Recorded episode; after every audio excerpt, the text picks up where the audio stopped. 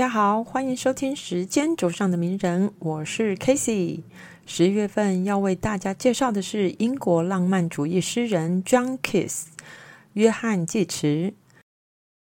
济慈出生于一七九五年十月三十一日，因为青年早逝，传世的作品不多，以颂 （Ode） 和十四行诗 （Sonnet） 最为脍炙人口。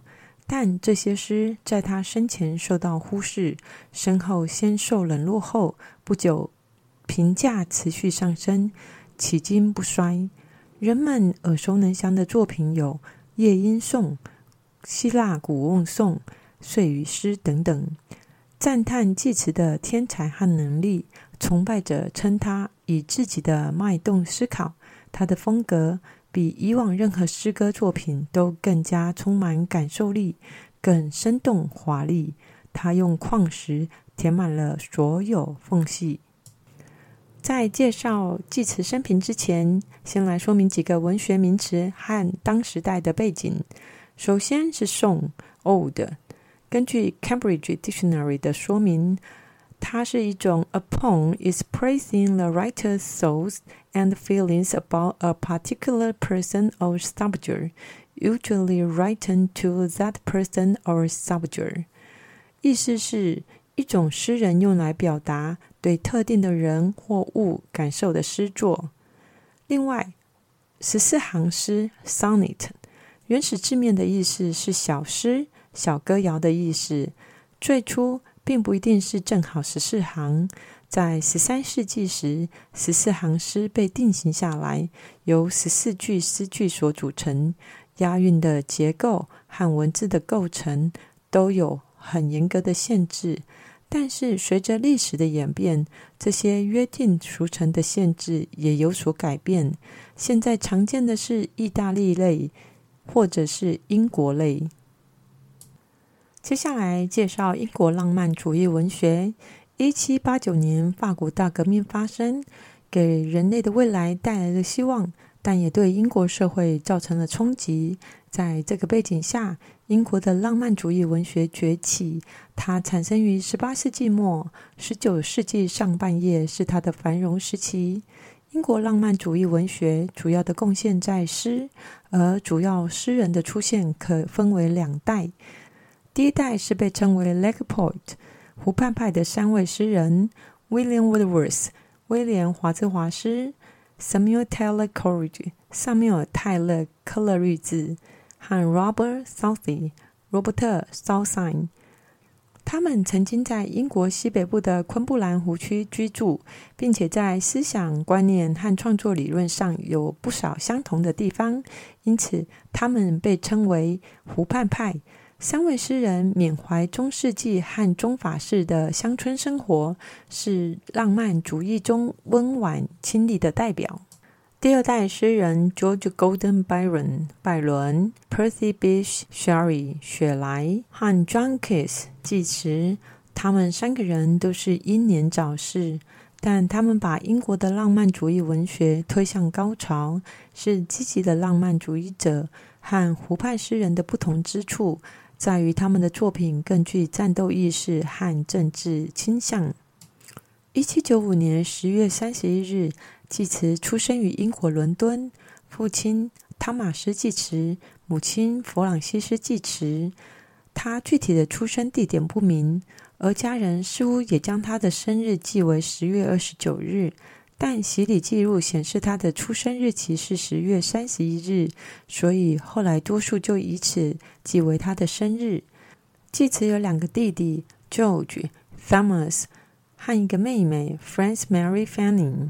济慈的父亲最初在岳父的旅店当马夫，后来继承了这家店，一家人也居住在这里。济慈的家庭和出身在当时的社会看起来是相当卑微的。而他的一生也无时不在贫困中。一八零三年八月，济慈被送到 Enfield 恩费特镇，在伦敦北部的 John Clark School 约翰克拉克学校学习。一八零四年四月，济慈的父亲从马背跌落，因颅骨骨折去世。当时济慈只有八岁。因为他的父亲没有留下遗嘱。两个月后，他的妈妈再嫁，四个孩子就被送到外公外婆家。继慈在克拉克学校就读期间，和校长的儿子 Charles Colden Clark 克拉克成为了好友。克拉克比继慈大八岁，后来成为了音乐出版商和研究莎士比亚的作家。克拉克教继慈写信，并鼓励他热爱诗歌，向他推荐了文艺复兴作家。年轻的济慈被朋友爱德华·福尔摩斯形容为性格急躁，总是走极端，而且懒惰好斗。不过，在十三岁的时候，济慈决定将这些激情用于阅读和学习，因此，在一八零九年夏天，在学校得到了第一个奖项。对经典作品和历史的喜爱伴随了他短暂的一生。一八一零年，继慈十四岁时，他妈妈因肺结核去世，指定了两个监护人，所以外婆也就将继慈兄妹交给他们。那年秋天，继慈离开了克拉克学校，成为邻居外科医师 Thomas Hammond 的学徒。一八一一年，他翻译了他最喜欢的罗马诗人 Virgil 的史诗《Aeneid》。此时，他小时候的好友克拉克仍和他保持亲密的联系。从一八一一年一直到一八一三年，他形容这段时光是继慈一生中最平静的岁月。然而，过早失去父母的悲伤始终影响着继慈。从一八一四年起到他的二十一岁生日，继慈拥有两份遗赠，其中包括来自祖父八百英镑。以及来自母亲要平分给四个孩子的八千英镑，但继慈似乎从未知晓八百英镑的遗赠，因此也从未申领。通常认为这可能是因为监护人的疏忽，但似乎监护人对这份八百英镑的遗赠也不知情。那么，继慈母亲和祖母的律师必然知道，并且有义务将遗产的讯息告诉继慈。但律师似乎没有这么做，这对继慈的生活造成了很大的影响。经济问题一直困扰着继慈，他期盼有足够的金钱摆脱债务，更加独立。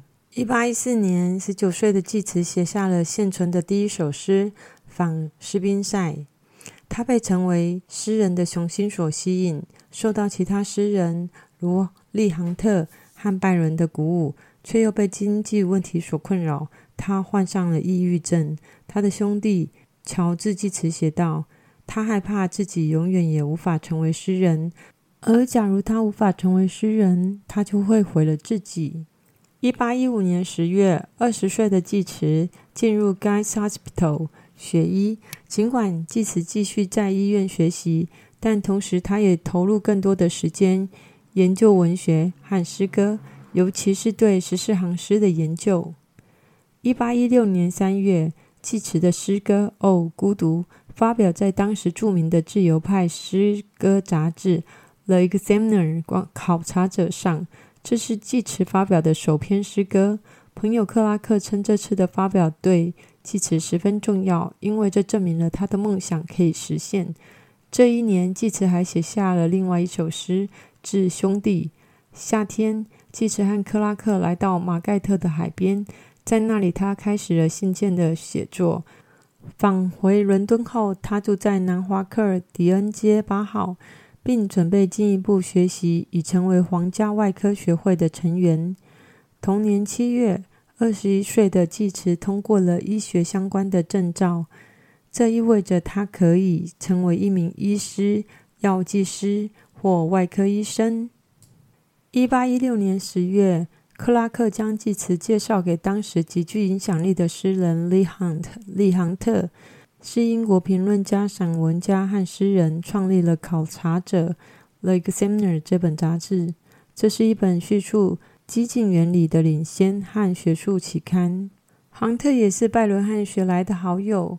在一八一六年十二月初，二十二岁的济慈。告诉自己的监护人，他决定弃医从文。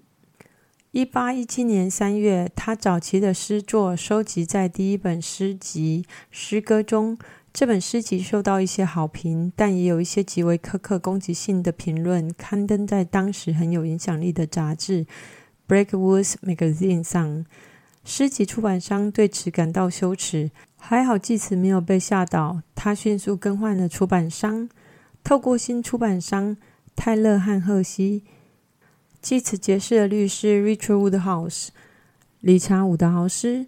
他为出版社中的作家提供文学和法律方面的意见，对济慈的诗印象深刻。尽管 Woodhouse 形容济慈韧性脆弱，容易受到惊吓，但他仍然被济慈的天才所折服。他认为济慈可跻身英格兰最伟大的作家之列。两人结识不久后便成了好朋友。Woodhouse 竭尽所能地记录济慈的诗作。这些材料成为了后世研究纪慈作品的主要来源。此外，杭特也将纪慈放进了自己的散文《三位年轻诗人：雪莱、纪慈和雷诺兹》，并且他也从纪慈的诗歌遇见了纪慈的前程。杭特将纪慈介绍给圈子中的知名人士，包括《泰晤士报》的编辑、指挥家、作家和诗人等等。这是纪慈人生中重要的转折，因为他首次以杭特所称的新派诗人的形象出现在公共的视野。在写给朋友的信中，纪慈表示：“除了心灵情感的圣洁和想象的真实外，我什么也不确定。想象中的美必为真理。”这句话后来转换为希腊古翁颂末尾诗行：“美即是真。”真即是美，这就包括我们所知道和该知道的。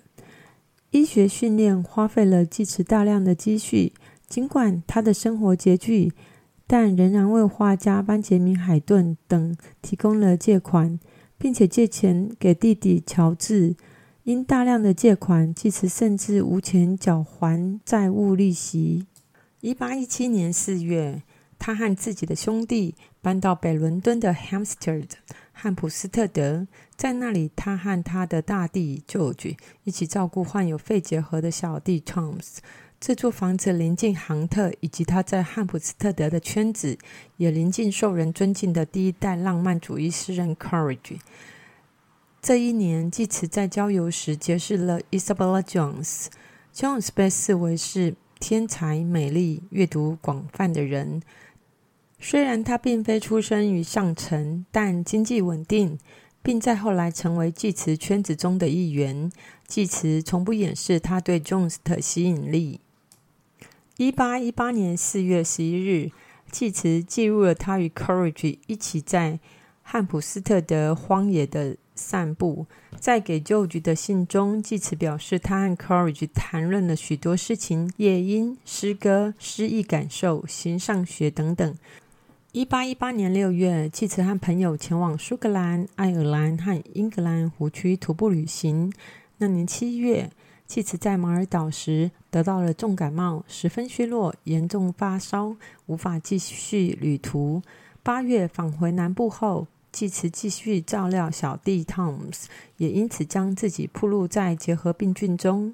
一八一八年九月，在汉普斯特德居住期间。济慈遇上并爱上了一位年轻的女邻居 Fanny Brown。Fanny 出生在一八零零年，和济慈的祖父一样，Fanny 的祖父也经营了一家旅店。他们都有家庭成员死于肺结核。他与济慈的母亲、妹妹有共同的名字 Fanny。对于服装制作和语言有着突出的天赋，并喜爱戏剧表演。一八一一年十一月。两人开始热恋，然而不久，继慈的弟弟 Tom 死于一八一八年十二月，年仅二十岁。Tom 过世后，继慈搬到朋友布朗在汉普斯特德的房子居住。现在，人们已经将那所房子认为是继慈之家。w e n w o r t h Place，此处距离他的旧居大约有十分钟的路程。一八一八年到一八一九年冬天似乎格外的漫长，但这也为济慈提供了许多创作的灵感。这一年可被称为他的奇迹年。他在这段时期写下人生中最成熟的作品。同时间，他和诗人 Wordsworth 有过会面。在朋友眼中，济慈似乎过着舒适的生活，但事实上，他常常需要从监护人和朋友那里借钱。一八一九年，济慈创作出有名的六大颂诗，分别是《懒惰颂》《忧郁颂》《夜莺颂》《心灵颂》《希腊古瓮颂》六篇。其中，《希腊古瓮颂》和《忧郁颂》都以十四行诗形式写成。不过，他的作品遭受到评论界的普遍批评，以致拜伦也调侃说：“济慈让一篇批评文送了命。”例如，有批评家认为济慈的诗不动声色的胡扯，还讽刺的说：“成为一名饥饿的药剂师，总要好过成为一个饥饿的诗人。”所以，请回到你的药铺里去吧，约翰先生，去捣鼓药膏、药丸和膏油盒去吧。他们批评的年轻作家缺乏专业的诗歌教育，使用非正规的押韵和低级用词，并且诗人们出身平凡，不像上层阶级那样毕业于伊顿、哈洛、牛津等名校。但同时，一八一九年四月，芬妮的母亲搬进了济慈所住的房子，因此这对情人得以每天见面。济慈借给 Fanny 一些书，他们会在一起阅读。济慈将诗歌《Bright Star》明亮的心献给他，作为双方爱情的证明。这首诗的创作一直持续到济慈去世的前几个月。诗的内容与他们的关系密切相连，他的一切愿望都与 Fanny 有关。六月前的某一天，他们达成了共识，但不是。正式的订婚，因为济慈知道自己没有什么可以提供的东西，他生活困窘，看不到前途。作为一个挣扎在困顿中的诗人，这首先就排除了与 Fanny 的婚姻可能。他们间的爱情是无望的。Bright Star 的嫉妒开始吞噬他，黑暗、抑郁、疾病环绕着他，这些都反映在诗歌。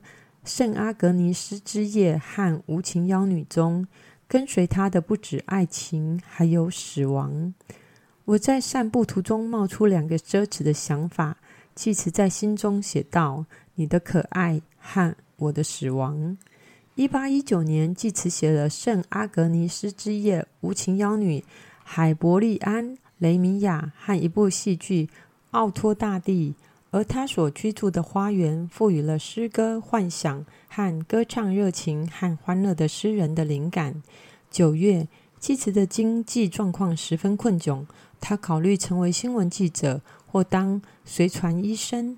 在绝望中，他带着一本新的诗集拜访了出版商，但出版商对这本诗集不感兴趣，他们认为雷尼亚难以理解。并认为圣阿格尼斯之夜有一种琐碎的厌恶感，和混合了感受和讥讽的堂皇风格。他们表示这是一首不适合女士的诗。济慈生前目睹的最后一部出版作品是《雷米亚、伊莎贝拉、圣阿格尼斯之夜及其他》。这部诗集相较于前两部得到了更多的好评。他后来被认为是有史以来最重要的诗歌作品之一。一八一九年十月十三日，在寄给芬妮的信中，济慈写道：“我的爱让我变得自私，没有你，我将无法存在。我可以忘记一切，却仍想再见你一面。我的人生似乎就停在那里，看不到远处。你吸收我的一切，我感觉自己正在解体。”我很痛苦，因为我没有希望再见到你。我惊讶于那些为宗教牺牲的人们，我为此不寒而栗。我不再惊讶，我也能为我的宗教而牺牲。爱情是我的宗教，我能为此而死，我能为你而死。济慈的肺结核日益严重，医生建议他搬到更温暖的地方居住。一八二零年九月，济慈前往罗马。他明白此行可能是和芬妮的永别。离开后，继慈不再写信给他，但仍和他的母亲保持通信。五个月后，继慈死于罗马，芬妮写给他的信都未留存。继慈的死讯一个月后才传回伦敦，而后六年，芬妮都处在继慈去世的悲痛中。关于纪慈和芬妮的故事，在二零零九年被拍成电影《璀璨情诗》（Bright Star）。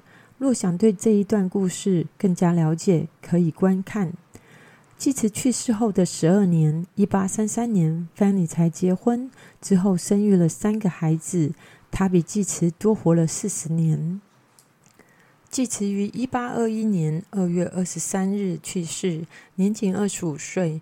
正式诗歌创作从一八一四年到一八二零年，只有六年的时间。期间发表了四部作品。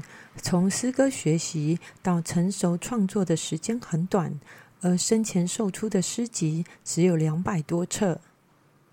季慈因生前遭受到冷落而认为自己一生毫无成就。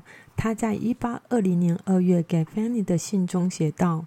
我身后没有任何永恒的作品，没有任何能让朋友为关于我的回忆而骄傲的东西，但我仍爱着一切事物内在的美。如果我还有时间，我会让自己被记住的。中观纪慈的诗作，可以发现他对永远、恒久事物的追求及掌握。例如《秋颂》第十行：“日子将永远暖和。”果果和蟋蟀。第一行，大地的诗歌永不终了。长诗恩迪米昂第一行，美的事物是永远的喜悦。使用“永远”“永不”的字眼，刻画出季慈内心急于掌握可以永恒持久的事物。这些事物对他而言，即是诗歌，即是美。关于祭词的相关资料，除了前面提到的二零零九年电影《璀璨情诗》外，书籍方面可以进一步阅读中国诗人查良铮笔名穆旦于一九五零年代翻译的祭词诗选，余光中于二零一二年著作的祭词名著艺术。关于祭词的相关资料，除了前面提到的二零零九年电影《璀璨情诗》外，书籍方面可以进一步阅读中国诗人查良铮笔名穆旦于一九五零年代翻译的祭词诗选，余光中于二零一二年出版的祭词名著艺术。另外，桂冠文学、人民文学出版社等都有出版祭词诗选，而远景重刊于一九七六年出版的。祭词和方妮的心声由陈少鹏等翻译，里面收入有祭词写给妹妹、写给女友，还有女友写给祭词妹妹之间的书信，可以对他们之间的情感交流有更细节的了解。祭词的诗作历久不衰，他所歌颂的美是具体的、真实的，美是值得人们以感官去尽情享宴。希望听众们有机会也可以找一找他的诗作来阅读，亲自领略一番。另外，这里要提醒一下，一八六五年出生的 William Butler Yeats。叶慈是爱尔兰伟大的诗人，也是近世受重视与喜爱的诗人。他是二十世纪文学界代表人物之一。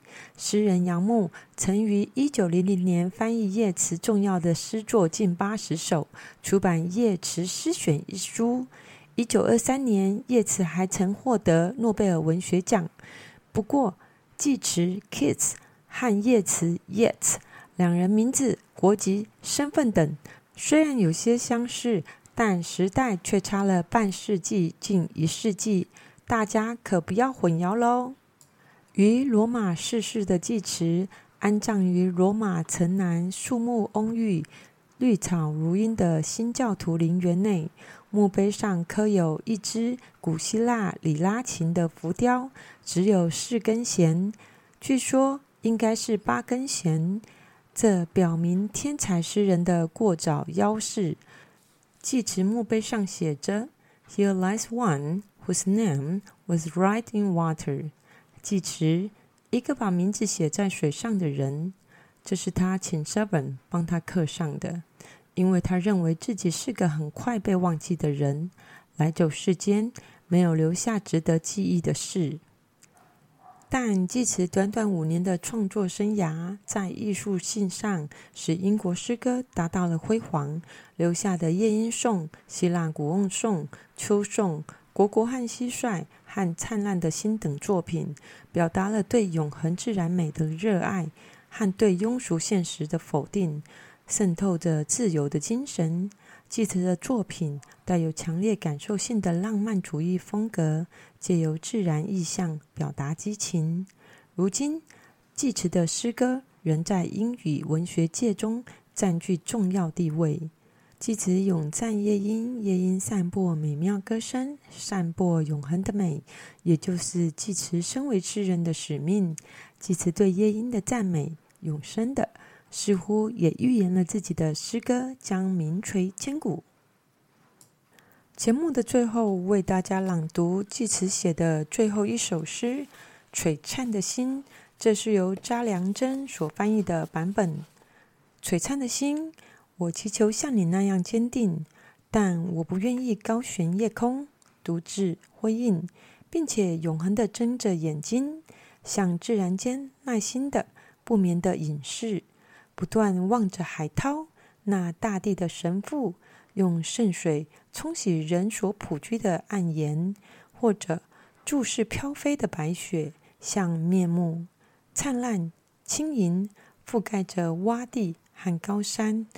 啊，不，我只愿坚定不移地以头枕在爱人舒软的胸脯上，永远感到他舒缓的降落升起。而醒来，心里充满甜蜜的激荡，不断不断听着他细腻的呼吸，就这样活着，或昏迷地死去。这是一八二零年九月二十八日，济慈从英国前往意大利的船上所做的《灿烂的心》（Bright Star） 最终的版本。好的，非常感谢大家的收听，这集节目就到这里结束。季慈是我从求学时期就非常喜爱的作家，能够介绍他，我觉得十分开心。希望听完后大家能更了解季慈，也喜爱季慈。我们下个月见。